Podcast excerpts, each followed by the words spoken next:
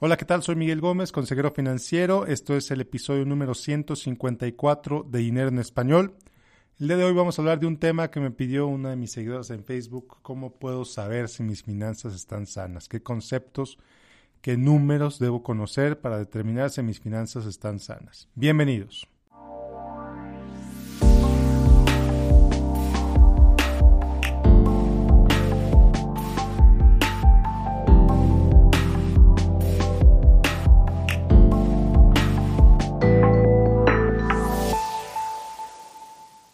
Bueno, pues cómo evaluar tu salud financiera, cómo determinar si tus finanzas están sanas o no.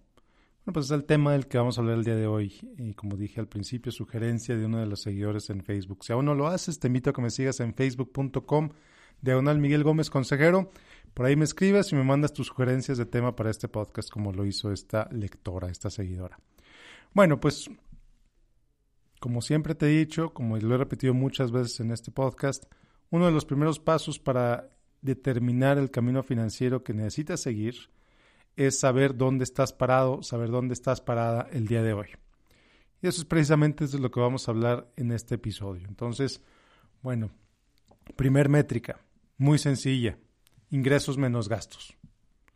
Revisa cuáles son tus ingresos totales cada mes y réstale tus gastos totales cada mes.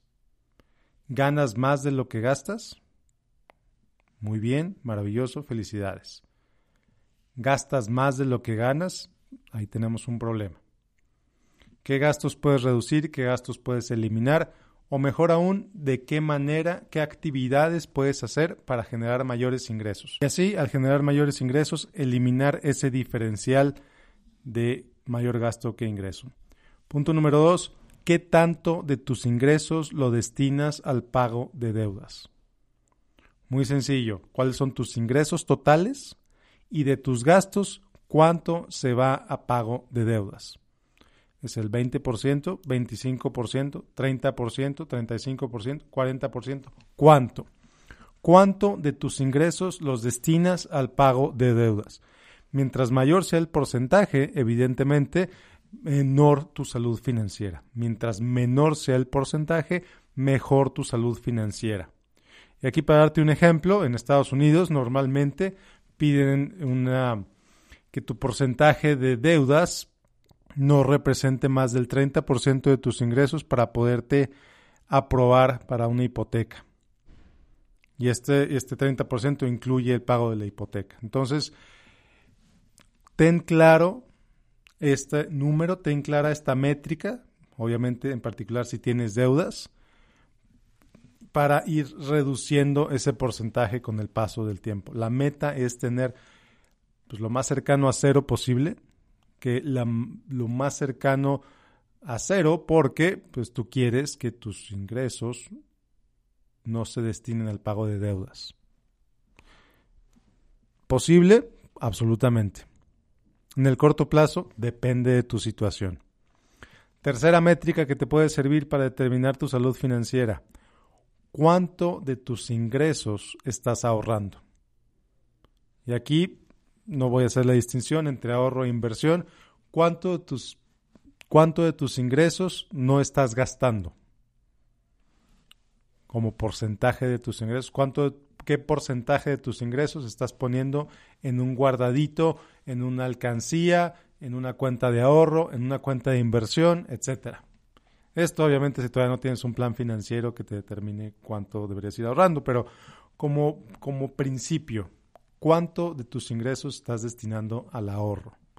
Si estás en México, una parte de tus ingresos de manera obligatoria se va a tu Afore, si estás en Estados Unidos, una parte de tus ingresos de manera obligatoria se va a pagar al Seguro Social. Ahora, ¿va a existir el Seguro Social en el futuro? No tengo idea en Estados Unidos. Eh, pero se consideraría un ahorro. Yo no, lo, yo no lo considero tal porque yo no cuento con el Seguro Social cuando me jubile, cuando llegue a mis 65 años de edad. Entonces, cuánto de tus ingresos lo estás destinando al ahorro, cuánto de tus ingresos lo estás destinando a la inversión. ¿Cuál es lo mínimo necesario? Lo que te dicen todos los gurús. Te van a decir, te vamos a decir, mínimo 10% de tus ingresos ahorralo. ¿En qué? no importa, mínimo 10% ahorrarlo. Ya conforme vayas teniendo un plan financiero, conforme vayas determinando tus prioridades financieras, entonces vas diciendo, bueno, de ese 10%, la mitad se va a ir a mi retiro, la mitad se va a ir a metas de mediano plazo, o 60% se va a ir para mi retiro, 40% se va a ir para la educación de mis hijos. Depende de ti, depende de tus prioridades, depende de lo que es verdaderamente importante para ti. Ahora que si tienes deudas, en el punto interior vemos, vimos que el 30% de tus ingresos se va a las deudas o que el 40% de tus ingresos se va a las deudas, pues no es razonable esperar ahorrar otro 10%. En lugar de eso, te invito a que pagues esas deudas lo antes posible. ¿Cuál es la única deuda que te permito tener o que te deberías tener? Una hipoteca. Y si acaso, un préstamo de auto si la tasa de interés es razonablemente baja y si el plazo del préstamo es razonablemente corto, menor a cuatro años. podrías extenderte a cinco si la tasa de interés es muy baja, menor al 5%. Una hipoteca, bueno, pues una hipoteca en México anda alrededor del 10 al 14, 15%. Eh, una tasa muy elevada, pero que te ayudas a pagarla con el Infonavit. Entonces la tasa real que pagas viene siendo mucho menor porque parte de tu contribución em, de tu jefe, de tu empleador, se va para pagar tu casa. Pero bueno, es otra historia, es otro rollo. Entonces, métrica número cuatro. Y esta es una métrica más bien emocional. ¿Cómo te sientes con tus finanzas? ¿Qué calificación le das a tus finanzas?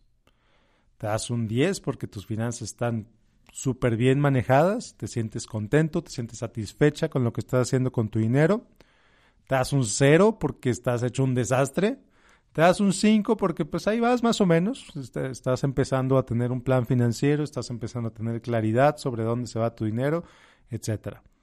Y aquí obviamente es una calificación absolutamente subjetiva. El 10 de uno va a ser el 5 de otro y está bien. A final de cuentas es cómo evalúas tu propia situación financiera desde un aspecto emocional. Otro punto, punto número 5, métrica número 5 para evaluar la salud de tus finanzas. ¿Cuál es el costo del crédito que tú estás pagando? ¿Cuál es la tasa de interés que tienes en tu hipoteca? ¿Cuál es la tasa de interés que tienes en tus tarjetas de crédito? ¿Cuál es la tasa de interés que tienes en tu préstamo automotriz si lo tienes? ¿Tienes las mejores tasas? ¿Tienes tasas eh, más o menos o tienes muy mala tasa de, interés? ¿Y por qué viene esto? Esto nos lleva directo a la siguiente métrica. ¿Cuál es tu puntaje en el buró de crédito? Esto aplica ambos para Estados Unidos, para México. Mientras más alto sea tu puntaje, mejores condiciones de crédito vas a obtener si tu crédito ha ido mejorando, si tu situación crediticia ha ido mejorando con el paso del tiempo, pues, y, compraste tu casa hace cinco años, por ejemplo, posiblemente hoy tu situación ante el buro de crédito, tu puntaje, tu score es más alto que hace cinco años. Quizá convendría evaluar si es una buena idea refinanciar ese crédito para obtener una tasa de interés más baja. No te voy a decir que es buena idea para todos porque no lo es, eh, aquí es donde haces un análisis financiero con un experto en eso. Yo no me dedico a eso, pero te acercas a un experto en hipotecas eh, que le pagas por hacer ese análisis y te dice, bueno, si te conviene refinanciar o no te conviene refinanciar. Entonces te fijaste la importancia de conocer tu puntaje en el buró de crédito.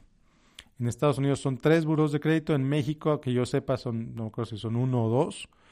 Eh, pero es importante que conozcas cuál es tu puntaje en el buró de crédito porque ese puntaje determina en absoluta medida cuánto vas a pagar por el crédito que obtengas, si te van a otorgar un crédito que pidas o no.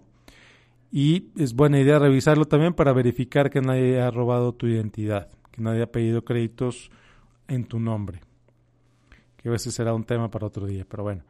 Entonces, estas métricas que hemos, que te he platicado el día de hoy, estas cinco o seis métricas que te he platicado el día de hoy, te van a ayudar a darte una idea de cuál es tu salud financiera en general. ¿Cómo irla mejorando? Bueno, pues pagando tus deudas, incrementando la cantidad que ahorras, etcétera. ¿Suena obvio lo que te estoy diciendo? Quizá, quizá suena obvio, pero te voy a preguntar, ¿cuándo fue la última vez que revisaste tu buró de crédito? ¿Cuándo fue la última vez que revisaste cuánto de tus ingresos se van a tu pago de deudas? ¿Cuándo fue la última vez que revisaste cuánto de tus ingresos lo estás ahorrando, lo estás invirtiendo? Si la respuesta es nunca o la respuesta fue hace mucho, te invito a que lo hagas ahora. Y te invito a que al menos cada tres, cada seis meses, hagas esos cálculos para que vayas evaluando cómo va mejorando tu salud financiera. Es como ir al médico cada año, que cada año te va a hacer un chequeo médico a ver cómo está tu presión, a ver cómo está tu peso, a ver cómo está tu nivel de grasa, a ver cómo está, etcétera. Lo mismo con tu salud financiera. Necesitas irla midiendo de manera, no todos los días, la verdad no, no, no tiene caso que lo midas todos los días, pero sí al menos cada seis meses, para que vayas viendo la evolución de tus finanzas, para que vayas viendo cómo cada vez estás mejor o cómo cada vez estás peor o cómo va cambiando tu situación financiera, tus, tus métricas respecto a lo que vas haciendo. Si estás enfocado, si estás enfocada en crear un plan de ahorros, en crear un plan de inversión, pues velo revisando cada seis meses para ver cómo vas con ese progreso, cómo vas con ese, con ese plan, a ver cómo estás de acuerdo a lo que habías pensado originalmente, a ver cómo estás ahora y seguirle para adelante. Entonces, estas cinco o seis métricas que te acabo de compartir son muy útiles, pero las tienes que hacer al menos cada seis meses. Si lo haces nada más una vez, no te sirve de nada. Porque fuiste al médico, te tomó la presión, ah, ok, tu presión es tal, ah, ok, qué bueno, muy bien. Pero si no vas otra vez al año siguiente o si no lo estás revisando eh, al menos una vez al año, pues no vas a saber si estás mejor o peor. Entonces es, una, es como tomarle una foto a tus finanzas cada cierto tiempo. Y aquí el último, la última métrica que te quiero compartir antes de que se me olvide es el valor de tu patrimonio total. Y aquí muy simple, muy sencillo, simplemente sumas el valor de todos tus activos, de todo lo que tienes, y le restas todo lo que debes. ¿Qué tienes? Bueno, a lo mejor tienes una casa, tienes ropa, tienes un automóvil, a lo mejor tienes una computadora, un teléfono, etcétera. ¿Qué debes? Etcétera. O sea, si tu casa, le pones un valor a tu casa, vamos a decir un millón de pesos, vamos a decir 500 mil dólares, lo que sea, y le restas el valor de tu hipoteca. Entonces, por dos, son dos cosas muy sencillas. ¿Cuánto tienes menos cuánto debes? Si el número que te, que te resulta es positivo, felicidades. Tienes un patrimonio neto positivo. Si el número que te resulta es negativo, quiere decir que tienes un patrimonio neto negativo. Quiere decir que tus deudas valen más que tus activos. No está bien, no está mal. Estamos tomándole una foto a tu situación financiera con la intención de que tus finanzas vayan avanzando, vayan mejorando cada vez. Cada seis meses tomas esta foto a ver cómo estás y adelante. No te estreses por lo que veas en esos números, no te angusties por lo que veas en esos números, más bien toma acción. Cambia tus hábitos, determina qué es lo que tienes que cambiar, determina qué es lo que estás haciendo bien y adelante. Como te digo siempre, siempre hacia adelante. Y bueno, pues era todo lo que te quería compartir el día de hoy. Espero que estas métricas te sirvan. Son métricas muy sencillas, son métricas que prácticamente nadie hace. Cuando yo las empecé a hacer, noté un cambio en la manera en que actúo alrededor de mis finanzas. Te invito a que lo hagas tú también. Y bueno, si tus finanzas están sanas, si estás preparándote a invertir y no sabes cómo hacerlo, te invito a que visites mi página finanzasfantásticas.com. Próximamente voy a hacer un curso orientado a explicarte todo sobre los diferentes tipos de inversiones, los principales tipos de inversiones. Otra vez, yo no vendo inversiones, yo no vendo seguros de ningún tipo, más bien esta información que te voy a otorgar en esta masterclass es para que tú puedas tomar las decisiones de inversión que a ti te convienen. Yo no vendo inversiones, yo no vendo seguros, pero sí voy a vender este masterclass donde te explico los principales pues las principales cosas que necesitas saber sobre las, las, inversiones más populares, fondos de inversión, metales, bienes raíces, incluso, incluso eh, monedas electrónicas, etcétera. Entonces, otra vez, métete a finanzasfantásticas.com y ahí ves un poco de, lo que vamos a hablar en la clase. Además, déjame tu correo. El curso todavía no está a la venta. Va a ser un cupo limitado porque quiero que darle pues una atención cercana a las 20 personas que van a estar tomando el curso. Y bueno, otra vez, finanzasfantásticas.com. Si aún no lo haces, te invito a que me sigas en facebook.com, diagonal Miguel Gómez Consejero. Espero que este episodio te haya sido útil. Nos vemos la próxima semana con otro episodio de Dinero en Español. Hasta la próxima.